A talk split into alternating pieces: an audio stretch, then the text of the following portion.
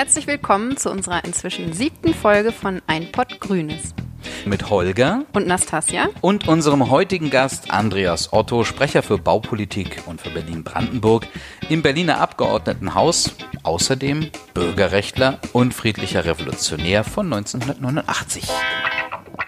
Ja, lieber Andreas, wir freuen uns sehr, dass du heute hier bist und dass wir 30 Jahre nach dem Mauerfall mit dir über die friedliche Revolution, die Bürgerrechtsbewegung und das Zusammenwachsen von Ost und West sprechen dürfen. Herzlich willkommen. Schönen guten Tag.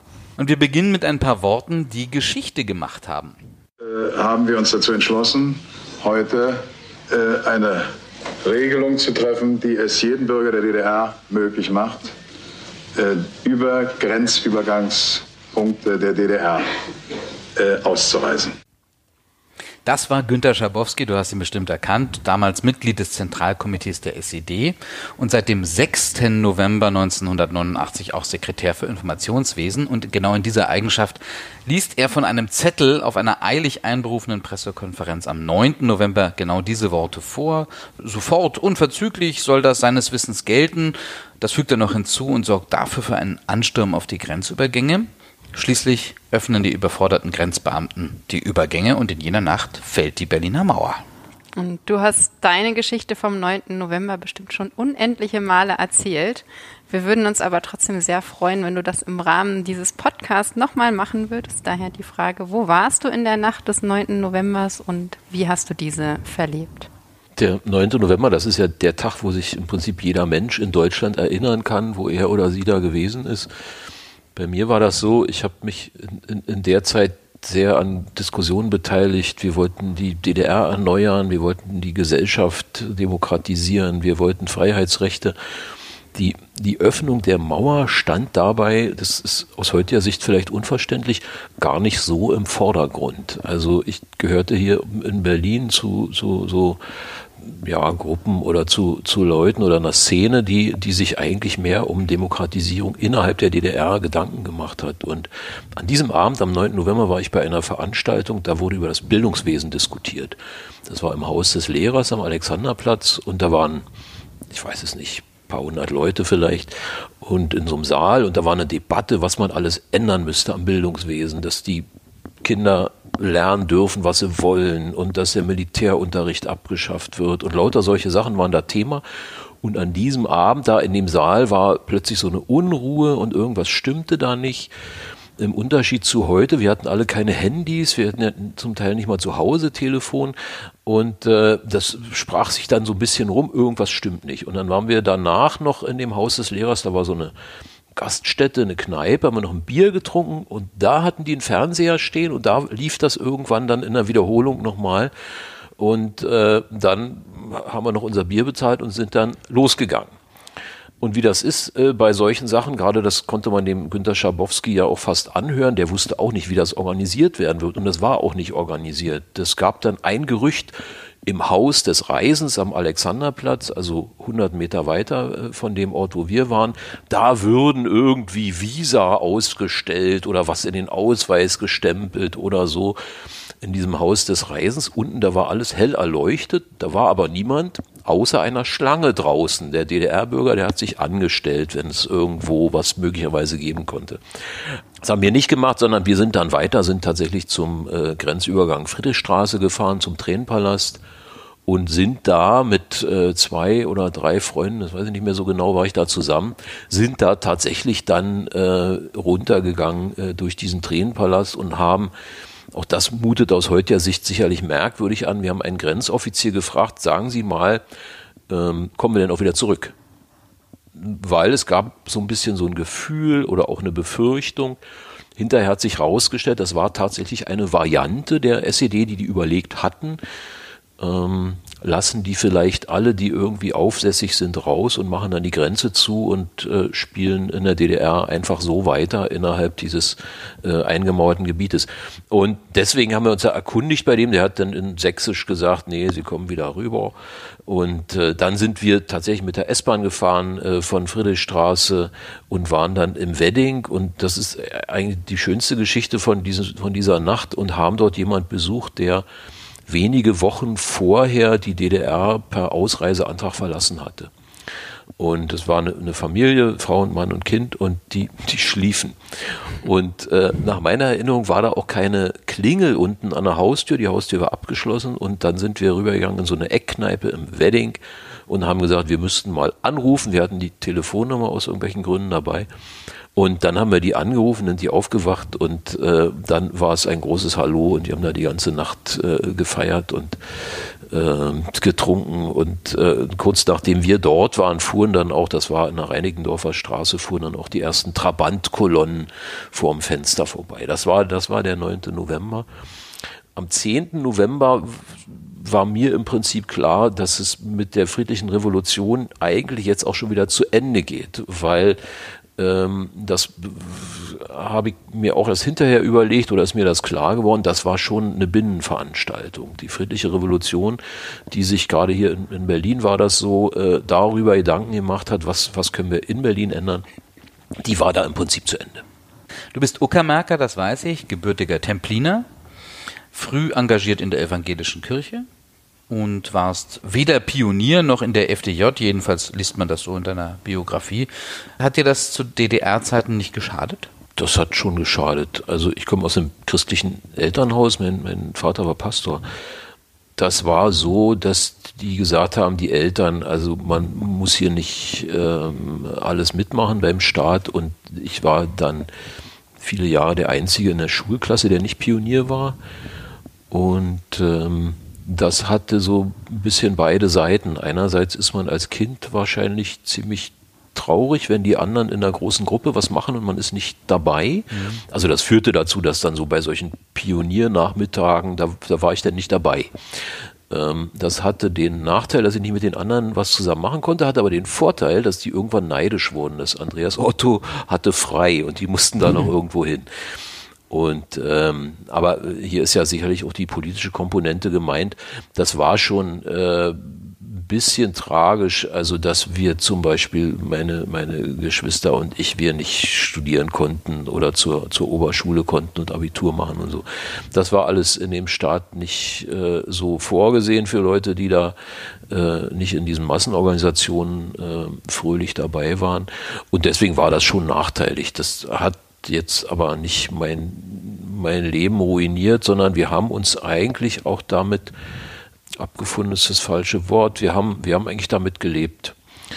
Meine Mutter, das ist ein Spruch, den habe ich mir gemerkt, die ist schon eine Weile verstorben, die hat gesagt, äh, also aus dieser christlichen Sicht, wir sind hier in dieses Land äh, hergestellt und wir müssen hier so gut als das irgendwie geht, äh, unser Leben bestreiten. So, darum geht's wir, wir müssen keine Karriere machen und wir müssen nicht in die Partei eintreten und sowas, das kommt alles nicht in Frage, sondern wir müssen hier vielleicht sowas wie anständig sein. Das, das kann, beschreibt das vielleicht ganz gut. Und äh, dann bin ich nach der zehnten Klasse äh, Elektriker geworden, habe in einem Betrieb eine Lehre gemacht und hab dann war dann Bausoldat. Bausoldat, das kennen viele nicht, das war ähm, so eine Art Ersatzdienst, äh, wie, wie man im Westen hatte man ja den Zivildienst und in der DDR hatte man seit 1964 den Bausoldatendienst. Das waren im Prinzip Leute, die waren zwar Teil der Armee, die hatten noch eine Uniform, aber die hatten keine Knarre und mussten nicht schießen. Das war sozusagen der Unterschied und da war ich 18 ähm, Monate in, äh, in, im Norden der DDR. Ich war auf Rügen, Usedom. Mit der Nationalen Volksarmee, aber halt als Bausoldat. Genau, mhm. mit der Nationalen Volksarmee, äh, aber als äh, Bausoldat. Dann war ich an der Ingenieurschule, habe Elektrotechnik studiert und ähm, war das der Traumberuf? Mh, hm, also ich bin oder war schon sehr gerne Handwerker. Das war eigentlich ziemlich cool. Und ähm, Elektroingenieur war insofern dann eine Möglichkeit, äh, noch eine, eine, ja, eine andere Ausbildung oder eine höhere Ausbildung oder ein Studium zu machen an der Fachschule in Lichtenberg. Und das hat mir auch Spaß gemacht. Also ich konnte gut rechnen und das ist bei Elektrotechnik wichtig und habe das gerne gemacht. Und dann war ich damit Ende 88 fertig und war in einem VEB und ähm, habe da in der Konstruktion gearbeitet und das währte aber dann nicht mehr lange. 89 war die friedliche mhm. Revolution und der Betrieb war dann, weiß ich nicht, 1990 waren wir in Kurzarbeit und 91 ist das Ding zugewiesen und wir alle entlassen worden. Und dann war ich im Westen. Und du bist relativ früh nach der Wende ähm, den Grünen beigetreten, damals noch die Grünen in der DDR. Und hast dich dann äh, bei den ersten freien Wahlen für den damaligen Bezirk Prenzlauer Berg aufstellen lassen. Warum hast du dich für die Laufbahn des Politikers zu der Zeit entschieden und warum die Grünen? Also für irgendeine Laufbahn habe ich mich überhaupt nicht entschieden damals, sondern ähm, 1989 im, im, Herbst gründeten sich ja diese ganzen neuen Bewegungen, die Bürgerbewegung. Das war unheimlich spannend. Jeden Tag las man, Mensch, jetzt das neue Forum gab es im September, dann gab es die Sozialdemokratische Partei der DDR im Oktober, dann gab es den demokratischen Aufbruch und alle möglichen anderen. Und ähm, ich hatte mich schon immer für Umweltfragen interessiert. Bin, sehe mich so als Umweltschützer. Und ähm, dazu kam, dass ich äh, einen, der auch heute noch bei uns aktiv ist, den Carlo Jordan, den kannte ich persönlich von der äh, Umweltbibliothek in der Zionskirche, die hatte der mit aufgebaut, äh, daher kannte ich den, ich hatte die Umweltblätter öfter gelesen. Und äh, deswegen habe ich mich dann nach reiflicher Überlegung entschlossen, der Grünen Partei der DDR äh, beizutreten und bin da im Dezember, Anfang Januar, äh, da äh, habe ich den Schein ausgefüllt. Und ich war da mit äh, zwei Freunden aus meiner Kirchengemeinde, mit, sind wir zusammen eingetreten. Und dass ich dann kandidiert habe für die, das hieß in der äh, DDR Stadtbezirksversammlung, heute würde man Bezirksverordnetenversammlung sagen, das ist so ein bisschen vergleichbar, dass ich da kandidiert habe, das war eher so, mm, dass man sich da nicht vorgedrängt hat, sondern es gab auch auf der Bezirksebene Wahlkreise, und zwar sehr viele Wahlkreise, und in unserer Parteigruppe waren wenig Leute, so dass wir eigentlich alle, die irgendwie äh, wollten oder konnten oder überzeugt wurden, äh, mussten kandidieren. Und dass dann äh, ich, das hat an dem Wahlkreis da gelegen, dass ich dann äh, da in dieses äh, Bezirksparlament gekommen bin, war eher Zufall. Das hätte auch ganz anders sein können und dann hätten das andere gemacht. Also so bin ich da ein bisschen reingeraten. Ja, ich, hatte, also. ich hatte nicht den Wunsch, Politiker zu werden, sondern das hat sich danach dann entwickelt. Ich war viele Jahre dann im Bezirk tätig und habe 1999 das erste Mal fürs Abgeordnetenhaus äh, kandidiert was nicht geklappt hat, äh, 2001 hat es auch nicht geklappt. Das hat dann 2006 äh, funktioniert. Seitdem bin ich Mitglied des Berliner Abgeordnetenhauses. Dann könntest du uns jetzt noch mal ganz kurz und knackig erzählen, äh, wofür du stehst, was deine Themen sind, was du hier im AGH so machst. Ich bin baupolitischer Sprecher. Das heißt, ich beschäftige mich mit allen Bauvorhaben, insbesondere der öffentlichen Hand, Schulen, Flughäfen, äh, Verwaltungsgebäude, aber auch mit dem Wohnungsbau, insbesondere dem der öffentlichen Hand. Wir haben ja landeseigene Gesellschaften, die auch viele Wohnungen bauen sollen. Und ähm, weil ich bei Bündnis 90 Die Grünen bin, tue ich das immer, insbesondere unter ökologischen Aspekten. Ich bin derjenige, der sich hier sehr dafür einsetzt, dass wir mit Naturbaustoffen äh, Gebäude errichten. Also insbesondere Holzbau ist ein ganz großes Thema, was wir geschafft haben, auch in den Koalitionsvertrag reinzubekommen. Also Bauen unter ökologischen äh, Aspekten und sozialen Fragen. Und darüber hinaus gibt es noch äh, zwei weitere Themenkreise. Das ist die Zusammenarbeit von Berlin und Brandenburg. Damit beschäftige ich mich. Ähm, wir haben hier in Berlin immer so ein bisschen die Sicht, wir sind der Nabel der Welt ähm, und äh, drumherum ist aber auch noch was. Und ich versuche das zusammenzubringen in der Wohnungspolitik, in der Verkehrspolitik. Es gibt gemeinsame Gerichte, wir haben gemeinsame Behörden. All das wird in der Öffentlichkeit wenig wahrgenommen und ich bin da aktiv und versuche das ein bisschen mehr publik zu machen, aber auch diese Zusammenarbeit zu verbessern. Das dritte Thema, deswegen treffen wir uns heute auch, äh, ist, dass ich mich mit Fragen von Geschichtsaufarbeitung, Erinnerungspolitik, Bildungspolitik beschäftige. Mhm. Du bist ja in der DDR aufgewachsen. Aus heutiger Sicht, wie war das Aufwachsen für dich in der DDR? Ja eigentlich schwierig zu erzählen, dass man einerseits in einer Diktatur gelebt hat, wo politisch vieles ganz schwierig war. Andererseits haben auch in, eine, in einer Diktatur Leute gelacht, geliebt, äh, Freunde gehabt.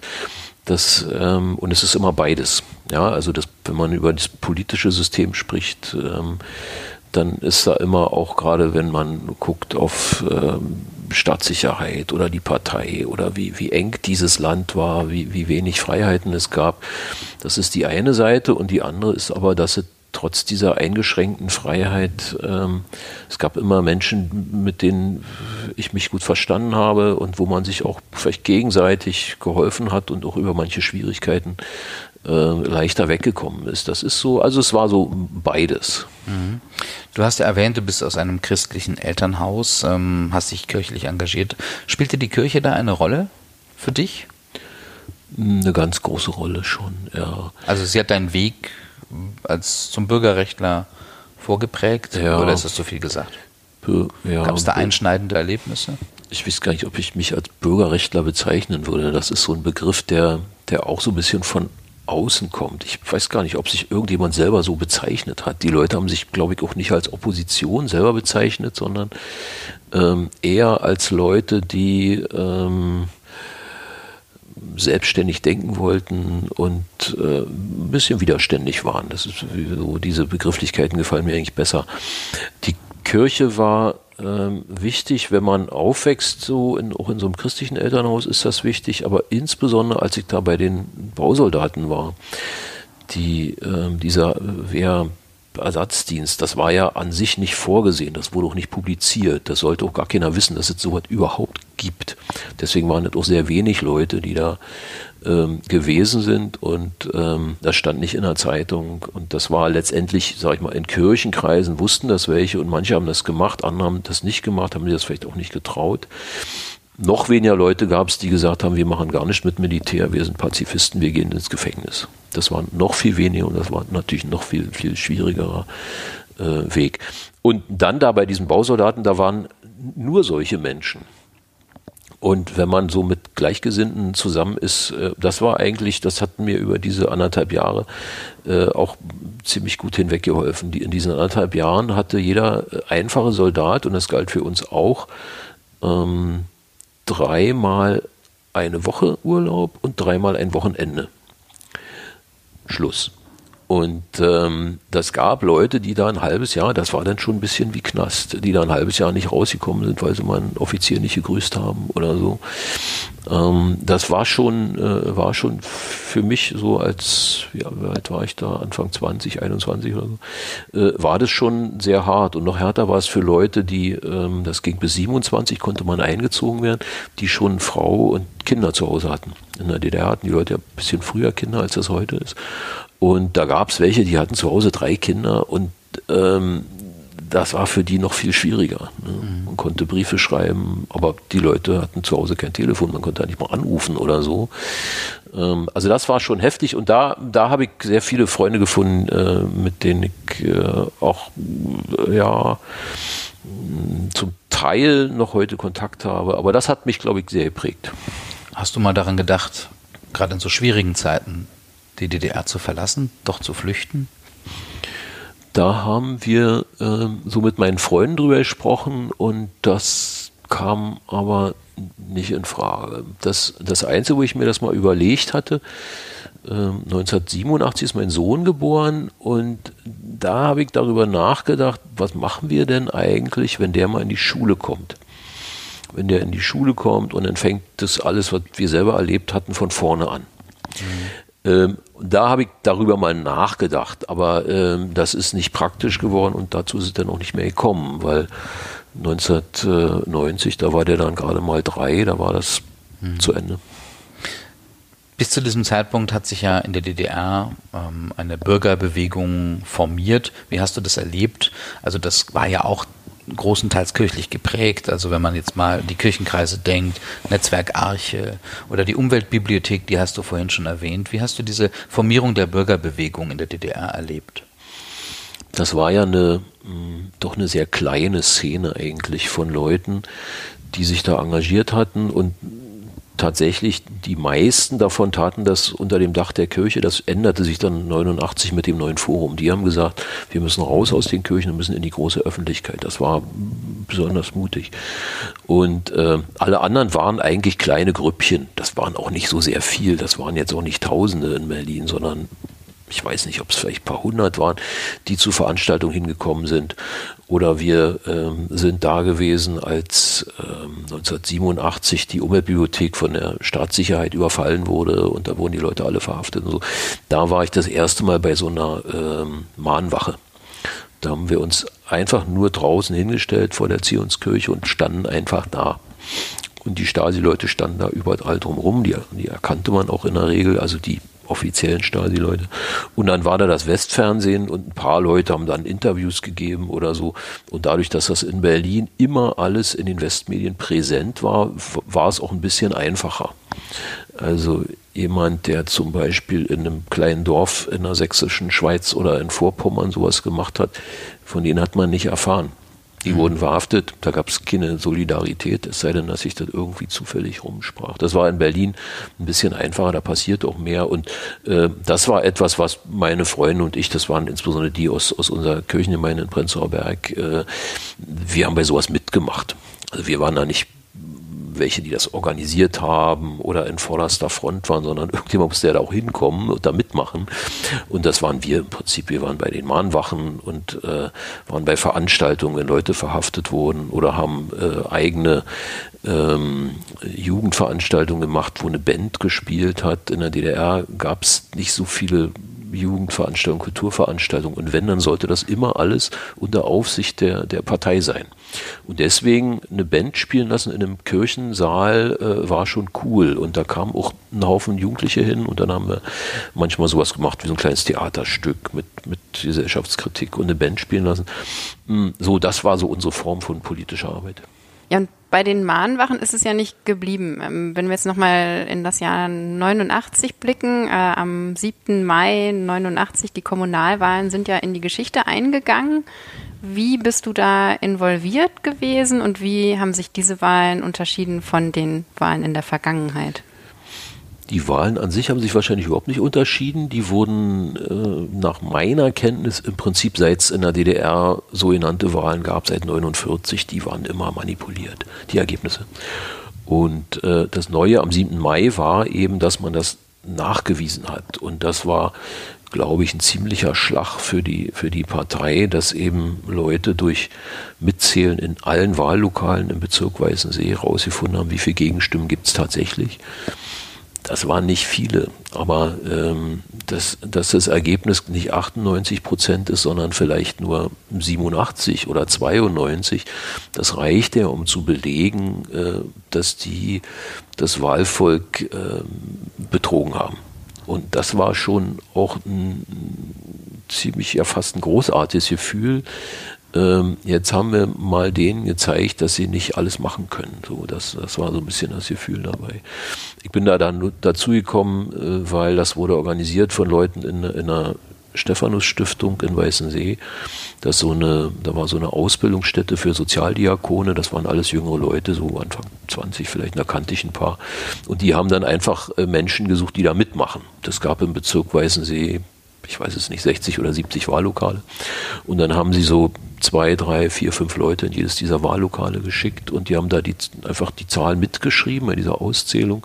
Und dann wurde das zusammengetragen und wurde dann abends bei einer Wahlparty in der Kirche von unten, das war damals in der Invalidenstraße, in der Elisabeth-Kirchengemeinde, da wurden dann diese Zahlen verlesen und dann äh, dagegen gestellt, dass Egon Krenz, der war der oberste Wahlleiter der DDR, im Fernsehen verkündet hat, wie immer gab es 99 Prozent. Und da haben wir alle gelacht.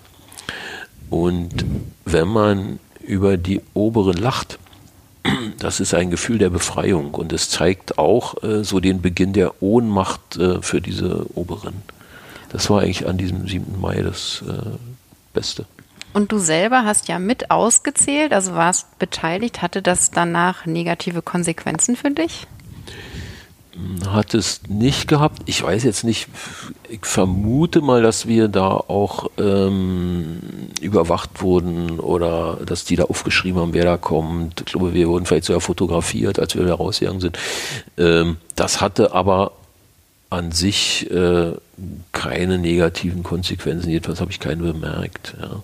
Ich habe dann, hm, das muss man sich auch so vorstellen, es gab ja keine, wir hatten keine Drucker oder Kopierer oder sowas gab es alles nicht. Ne? Heute kann man überall alles kopieren, drucken, papieren.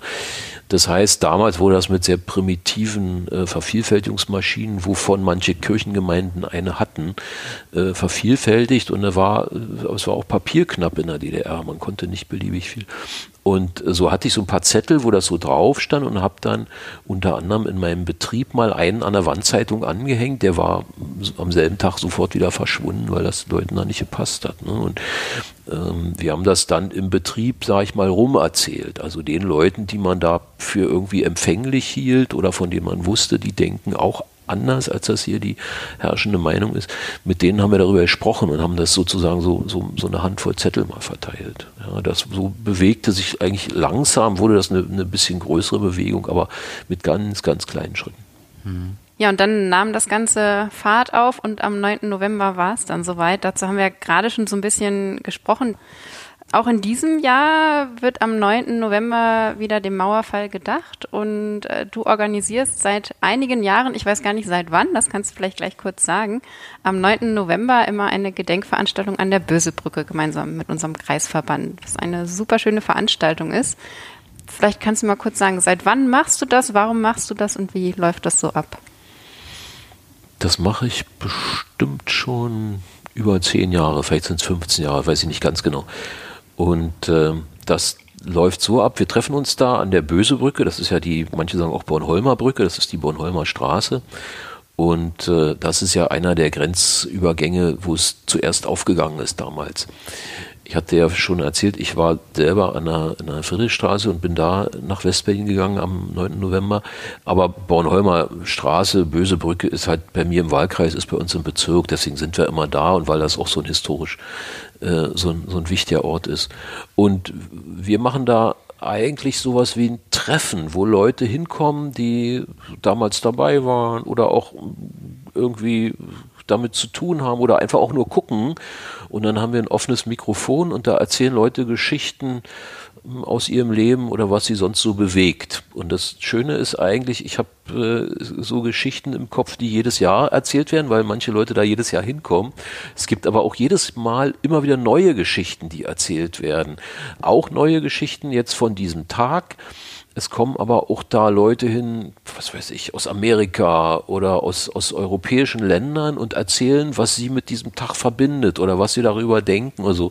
Und das ist eigentlich eine ziemlich coole Veranstaltung. Ich habe es manchmal schon bedauert, dass wir das nicht mitschneiden oder, oder mitschreiben oder filmen, weil es so tolle Geschichten sind, die da erzählt werden. Und damit den Leuten der Mund nicht so trocken wird, gibt es da grünen Glühwein dazu. Und äh, das ist eine Erfindung von unserem Geschäftsführer vom Kreisverband, die ich super finde. Das ist eine der besten Erfindungen der letzten Jahre. Also ein offenes Mikrofon, grünen Glühwein und ein Haufen Leute mit Erinnerung ist eine tolle Mischung. Und deswegen verbringen wir immer einen sehr langen Abend da an der Bösebrücke am 9. November. Genau, und das findet jedes Jahr statt. Das heißt, egal wann ihr diesen Podcast hört, merkt euch den 9. November vor. Los geht's so, wenn es dunkel wird, vielleicht ein bisschen später gegen 19 Uhr kommt vorbei und erzählt gerne auch eure Geschichten. Jetzt sind 30 Jahre vergangen seit diesem 9. November 89. Wie sehr sind wir denn jetzt ein Volk, deiner Meinung nach? Wo sind die Knackpunkte? Wo siehst du Verbesserungen? Das sind ja sehr philosophische Fragen. Also mit dem einen Volk, da bin ich gar nicht so sicher, ob es das überhaupt gibt was es im Moment zu geben scheint, ist schon sowas wie eine, ja, eine Sammlung oder ein Zusammengehörigkeitsgefühl von vielen Ostdeutschen. Das, das gibt es, das äh, kenne ich auch, habe ich auch selber ein bisschen.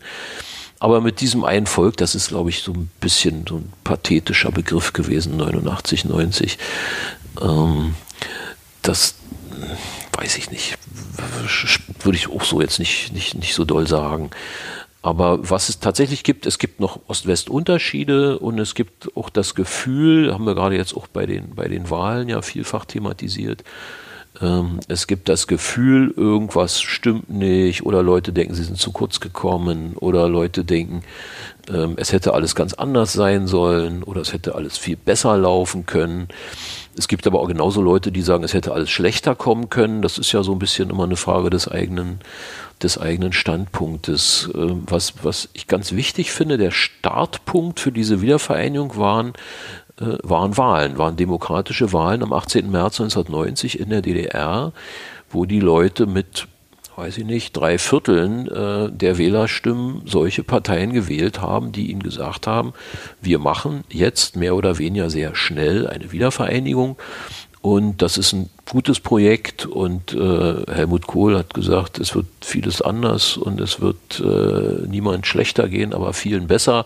Das, äh, das war verbunden damit, dass er eine Wahl gewinnen wollte 1990. Davon wurde es ja alles so ein bisschen überlagert auch.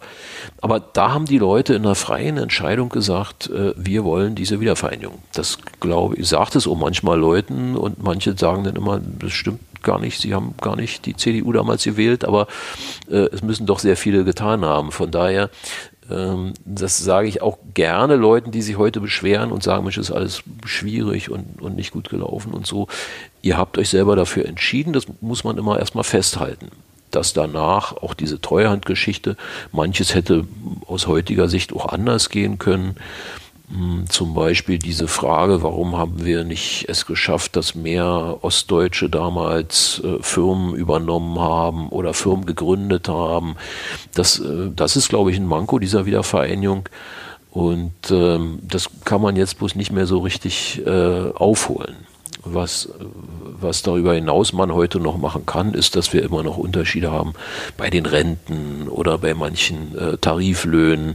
Hat ein bisschen was mit der Arbeitsproduktivität zu tun, aber auch damit, ähm, dass sich das so ein bisschen eingeschliffen hat. Ne? Mm, es gibt eben weniger, äh, weniger Geld im, im, im, Osten und ich glaube, das muss man tatsächlich ändern, muss man noch bald machen. Also diese Rentenangleichung mh, mm, den Leuten zu versprechen, irgendwann 2000, 2024. 24, ja. ähm, das ist ganz schön lange, ne? 24 und 10, also 34 Jahre danach. Das ist, das ist ganz schön. Das verstehe ich, dass Leute sagen, hier, hier stimmt was nicht und äh, sich vielleicht schlechter behandelt fühlen. Aber was, was ich auch glaube, das hat äh, 1989 mich gelehrt. Ähm, man muss sich selber bewegen und das Schicksal versuchen in die eigenen Hände zu nehmen und für was zu kämpfen. Es ist nicht gut, sich hinzusetzen und zu jammern, äh, dass man sich schlecht behandelt fühlt. Das, das hilft nicht weiter. Da äh, bildet man nur Frustration aus und äh, das ist kein, kein, kein guter Weg. Da wird man nicht, nicht froh dabei. Also es gibt Unterschiede, es gibt auch noch ein bisschen was zu tun und ähm, da arbeiten wir dran. Du hast die Wahlen gerade schon angesprochen. Wir hatten jetzt drei Landtagswahlen in den ostdeutschen Bundesländern.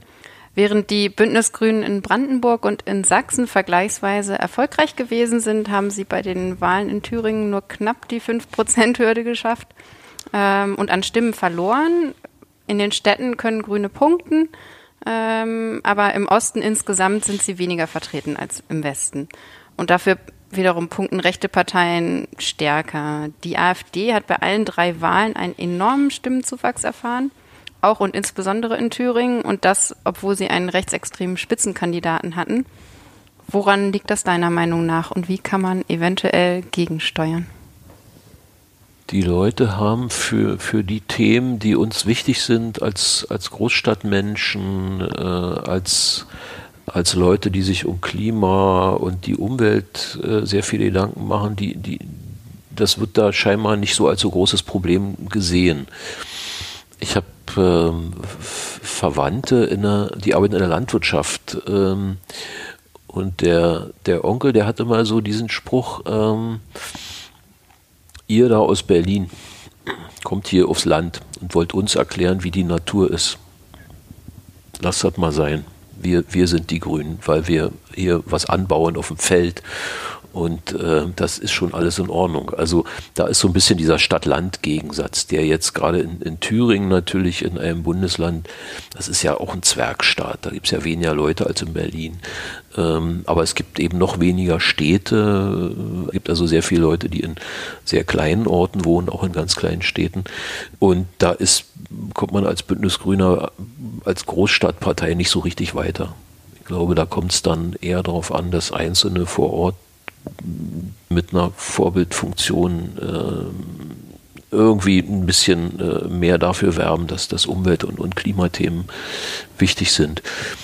Mhm. Auf diese rechten Parteien oder insbesondere die AfD angesprochen, habe ich das Gefühl, die sammeln Ähm, die sammeln Leute ein, Wählerstimmen ein von, von Menschen, die sich gerade eben nicht selber bewegen wollen, sondern die eigentlich wollen, dass äh, ihr Leben so bleibt, wie es ist.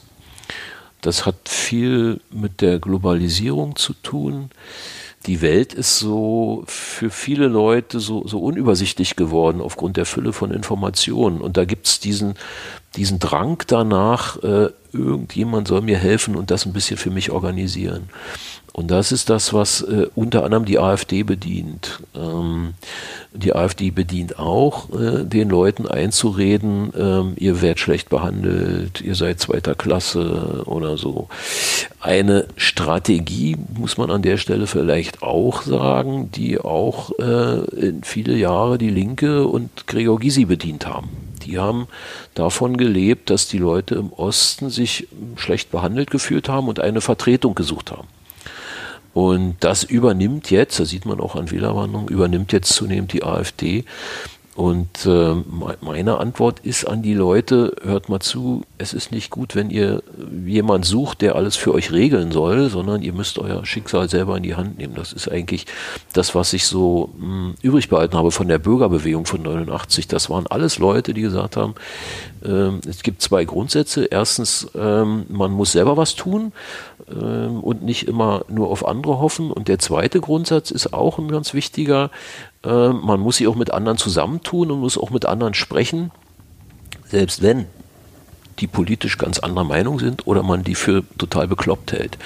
Das ist auch was, was ich gelernt habe. Die Welt ist nicht schwarz-weiß. Das finde ich ist äh, ein kleiner Vorteil in Ostdeutschland, äh, dass man da eher pragmatisch mit solchen Themen auch umgehen kann. Und wir haben äh, am, am 7. Oktober oder am 8. Oktober äh, 89 haben wir auch versucht, mit den äh, mit den Stasi-Leuten zu sprechen. Das war möglicherweise unsinnig aus heutigem Blickwinkel, aber ähm, wir haben versucht, mit anderen zu reden, die zu überzeugen oder rauszufinden, was, was denken die, warum machen die das hier und so. Und das habe ich mir bewahrt, deswegen bin ich jemand, der auch, auch wenn es manchmal schwerfällt, versucht, mit allen äh, gesprächsfähig zu sein. Auch mit der AfD? Mit der AfD fällt es besonders schwer. Also wir haben, das ist vielleicht interessant, wir haben darüber auch nachgedacht in der Fraktion, wie, wie macht man das eigentlich, als die hierher kamen ins Abgeordnetenhaus, also jetzt vor drei Jahren. Und ich habe gesagt, man muss auch mit denen sprechen, man muss denen auch guten Tag sagen und habe ähm, das fällt mir bei manchen von denen sehr schwer. Also bei, bei diesen Leuten, die, die hier offen äh, Hetzreden halten und äh, alle Menschen, die nicht ähm, weiß und deutsch aussehen, ähm, am liebsten irgendwie abschieben wollen und loswerden wollen und so. Äh, mit solchen Leuten zu sprechen, äh, fällt einem schwer. Ähm, die wird man auch nicht überzeugen können, davon abzulassen. Das ist wohl eher sinnvoll bei, bei welchen, die vielleicht gemäßigter sind oder ansonsten natürlich bei deren Wählern. Ich bin Wahlkämpfer, ich bin im Wahlkampf auf der Straße und da ist, glaube ich, immer mal die Gelegenheit und Potenzial, auch Leuten zu sagen, mh, hm, überlegt, was, was, ist, was ist Menschlichkeit, was ist Friedenspolitik und was ist Zusammenleben in Europa. Äh, das wird durch die AfD nicht bieten. Ich würde gerne noch mal den Bogen spannen. 1989 sind die Menschen auf die Straße gegangen. Heute tun das sehr viele wieder, vor allen Dingen junge Demonstranten, zum Beispiel jeden Freitag. Wie vergleichbar sind solche Bewegungen wie zum Beispiel Fridays for Future oder jetzt äh, Extinction Rebellion ähm, und die Widerstandsbewegung von damals? Ich frage das deswegen, weil wir leben ja heute in einer Demokratie. Das war 1989 im, im Osten nicht so. Aber es gibt ja dennoch immer noch beharrende Kräfte, Widerstände, äh, Hindernisse oder auch halbherzige Maßnahmen wie äh, das Klimapaket der Bundesregierung in der Klimakrise. Ich freue mich sehr über diese Fridays-Bewegung, weil 30 Jahre Umwelt Politiker bin und noch nie war so ein großer Rückenwind. Das ist ja eigentlich auch schön. Es ist leider wie, wie oft im Leben, ähm, kurz vor zwölf äh, wachen viele Leute auf. Ne? Wenn wir vor 30 Jahren schon so viele tausend Jugendliche hier gehabt hätten, die hier freitags demonstriert hätten, dann wären wir heute bestimmt ein Stückchen weiter. Und äh, würde mich noch mehr freuen, wenn das bei denen nicht so abstrakt bleibt äh, und immer gegen die Bundesregierung gerichtet, sondern wenn die auch uns hier mit unserer Landespolitik oder im Bezirk äh, noch mehr Beine machen würden und sagen, so, das und das muss jetzt hier passieren. Ähm, das, insofern ist das ein Rückenwind. Der Unterschied zu 89 ist der, äh, damals war Demonstrieren verboten. Und äh, heute ist es erlaubt. Hm, heute ist es so, ja, den, die haben dann vielleicht einen Tag in der Schule gefehlt oder hm, im schlimmsten Fall, weiß ich nicht, wie viele Schulfreitage es gibt, 40 oder 35 im Jahr. Das ist, das ist der Unterschied. Ähm, es erfordert vielleicht nicht ganz so viel Mut, aber nichtsdestotrotz ist natürlich, ich finde es eine tolle Bewegung und äh, die, äh, die hilft uns und äh, wenn wir das Klima retten wollen und immer das damit begründen, dass es um die nachfolgenden Generationen ja geht, dann gibt es ja nichts Schöneres, als wenn die selber sich melden und sagen, ja, wir, wir wollen das auch und äh, das ist keine abstrakte Geschichte, sondern wir wollen das und lass uns das äh, zusammen machen und da gibt es noch viel zu tun. Also wir sind ja hier mit unserer Koalition gestartet, gerade für Klimaschutz in der Verkehrspolitik, in der Baupolitik, in der Stadtentwicklung. Und äh, wenn man, wenn man so Koalitionspolitik macht und auch so einen Senat begleitet, dann sieht man, wie schwer das alles ist und wie in der Verwaltung äh, manche nicht mitziehen und dann gibt es Widerstände und dann gibt es kein Personal und dann gibt es kein Geld und es gibt immer so viele Probleme und äh, da, da stimmt mich eigentlich diese junge Generation sehr hoffnungsvoll. Ja, danke dir, Andreas. Wir könnten, glaube ich, noch stundenlang mit dir diskutieren und noch viele weitere Fragen stellen, weil du wirklich, ja, wirklich was zu erzählen hast. Aber wir kommen jetzt schon zum Ende des Podcasts und bevor wir abschließen, haben wir noch ein paar wild zusammengewürfelte Fragen für dich und im Anschluss daran noch unsere Fragen zur Autovervollständigung. Welches Erinnerungsstück von der Berliner Mauer hast du noch? Naja, ich bedauere schon, dass äh, so wenig davon noch zu sehen ist heute.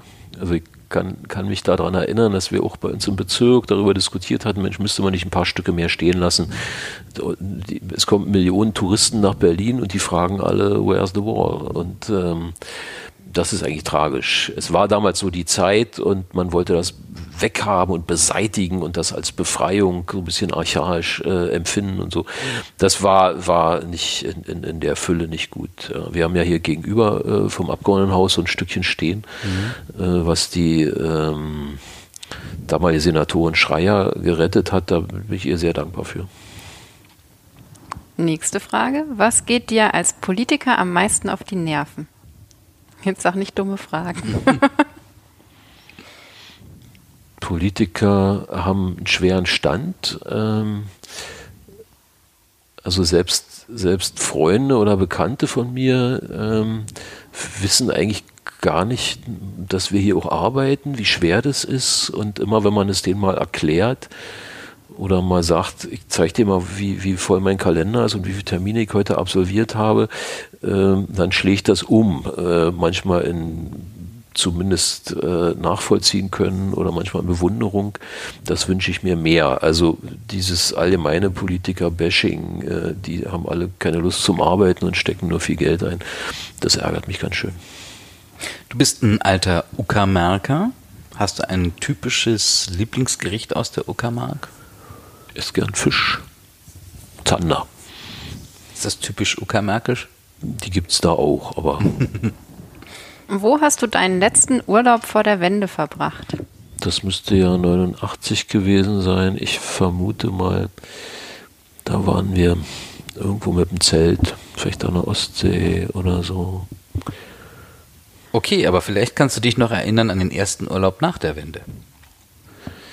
Ja, Wende finde ich übrigens einen doofen Begriff, den hat Egon Krenz erfunden. Ich sage lieber friedliche Revolution. Also gut, wo war dein erster Urlaub nach der friedlichen Revolution? Da müsste man jetzt gucken, wann war die eigentlich und wann war die zu Ende. Wenn man sagt, die ging bis zum äh, Mauerfall. Das ist eigentlich auch eine witzige Geschichte. Ich war in, in Moskau in, im Dezember 1989 war ich in Moskau und mhm. das Im kam. Urlaub? Das kam so, ja, das kam so, ich hatte eine Bekannte, die hat gearbeitet bei so einem Jugendtourist, nannte sich das, also so ein Reisebüro von der FDJ. Und die haben immer Reisen veranstaltet. Man konnte ja auch nicht einfach so in die Sowjetunion fahren und äh, das waren so Gruppenreisen. Und nachdem die Mauer offen war, äh, wollte da keiner mehr mit. Und da hat die so rumgefragt im Bekanntenkreis und da sind wir, ähm, waren, waren wir eigentlich vier Leute, die sich relativ gut kannten und da haben wir gesagt, da fahren wir da nach Moskau und waren, es war ein saukalter Winter und ähm, da waren, weiß ich nicht, minus 30 Grad oder so und wir waren, wir waren in Moskau. Das war irgendwie, äh, irgendwie schön. In, Im Westen war ich dann äh, im, wahrscheinlich im nächsten Sommer oder so sind wir nach Dänemark gefahren mit dem Trabant.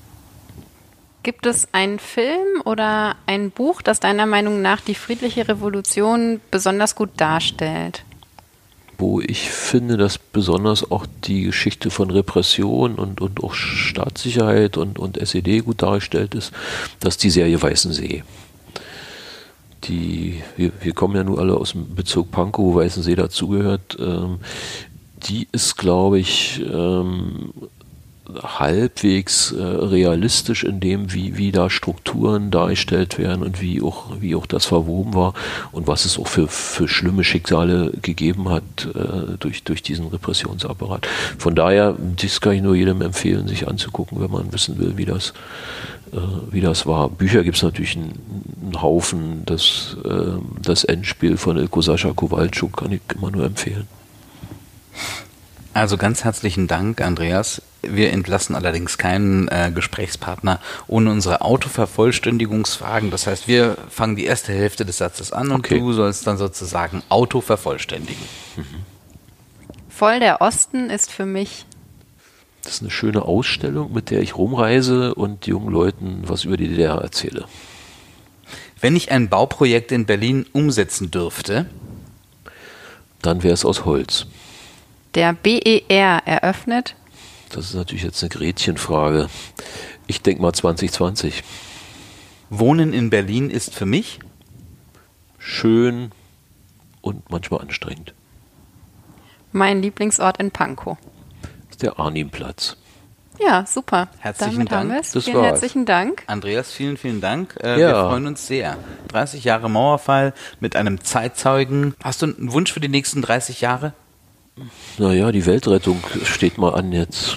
Das, Ganz oben das, auf der Agenda. Das, das wäre schon, das wäre schon wichtig. Und 30 Jahre ist eigentlich eine sehr, sehr lange Zeit. Äh, wenn man die hinter sich hat, ist es aber relativ kurz, habe ich festgestellt. Und gerade wenn man jetzt bei so einem Jubiläum ist, ähm, es ist relativ viel noch, woran ich mich erinnern kann oder was mir jetzt wieder einfällt, äh, was wir in diesen 30 Jahren oder davor alles gemacht haben. Da staune ich immer selber. Ja, Super. schönes Dank. Schlusswort. Vielen Dank auch an unsere Zuhörerinnen und Zuhörer. Wenn ihr Input habt, äh, Feedback oder Themenvorschläge, könnt ihr euch gerne an uns wenden. Am besten unter podcast.grüne-panko.de. Bis zum nächsten Mal. Bis zum nächsten Mal. Tschüss. Auf Wiedersehen.